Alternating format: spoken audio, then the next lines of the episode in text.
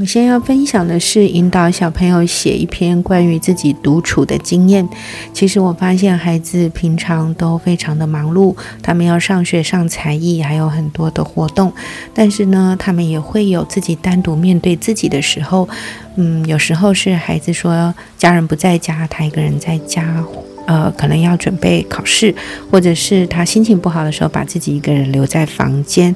或者是他想要安静下来，一个人静一静，或者是他在做一件他非常有兴趣的事，可能是画画，可能是写作，可能是弹琴，然后他一个人和自己在一起的经验。我想这样子的一个题目，我觉得是非常有意思的。那通常呢？在这个彼此交流讨论的过程，我会请他们分享。那我也会引导一些关于独处的一些嗯故事，可能有时候是以影像的方式，有时候是以口语叙述的故事来展现。他们就会看到很多孩子他们在面对独处的时候有各种可能。呃，有的是沉浸在自己的世界，有时候可能是进入了另一个他想象的世界。那有时候是。一个人在独处的时候，才发现自己内在的一种呃安静，或是心灵与自己如此的贴近，或是独处的时候突然忘记，呃，平常那时候繁忙都没有去关注自己，当独处的时候，突然觉得面对自己。觉得有点陌生，其实发现跟孩子在讨论过程中有很多不同的交流跟共振，而每个孩子呢，他对独处的感觉其实也是差异非常非常的大。那我这边要分享是，呃，在班上呢有有几个孩子，他们对于写作是充满了很大的热忱，所以当他们独处的时候呢，他们呃既然呃很就是用一种非常欢喜的心，就是。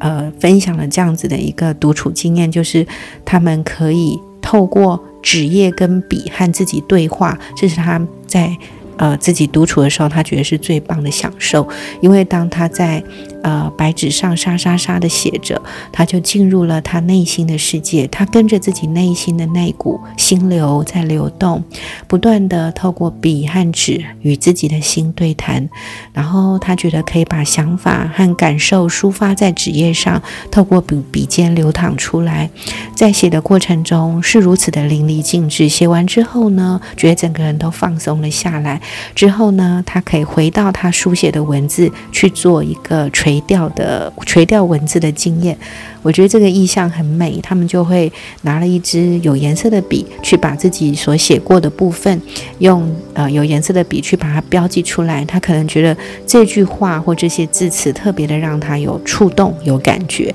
那他就可能把它嗯用这个有颜色的笔把它标记出来。所以在他这个心流。在书写的过程中呢，在涓涓心流中，有时候会激起一些水花，可能是他曾经被卡住的事件，或是他心里呃比较深的一些印象。那他可能或是一些他觉得特别有触动的字句。那他透过这样子的一个。执笔与自己内心交流之后，他在回溯的时候，他觉得有留下了很多很棒的只言片语。然后有的孩子，因为他已经很懂得诗性的游戏，所以他会把这些字句变成一首短诗。然后他们就和我分享说，这样的独处经验是非常棒的，因为他们透过文字书写与自己的内心对谈，不但可以抒发压力，又可以唱起。就是畅所欲言，那这个纸和笔呢是最好的朋友，因为他们不会，他们是不会去把秘密去告诉其他的人，那他们相对是最安全、最诚信的朋友，因为在面对纸页的时候，他不用担心别人会，呃。把这些内心的事情说了出去，所以他们觉得好棒哦，因为他觉得他们是一个非常安静、诚实、诚信的朋友，可以陪伴他的心灵，听他倾诉，也不会加以任何的言语渲染跟批判。那他觉得在这种诉说的过程是非常的舒服的，而且可以真诚的面对自己的内心所有起起落落的感受。那感觉自己内心好像本来是非常混沌杂乱的，那透过这个书写。好像归于更澄澈、更有秩序，然后更加的宁静。那最后呢？最后他可以透过这样子的一个书写，让自己的内心沉静下来之后，再把一些他觉得有感受的字句，呃把它标标示出来，然后转化成一个诗性游戏，完成一个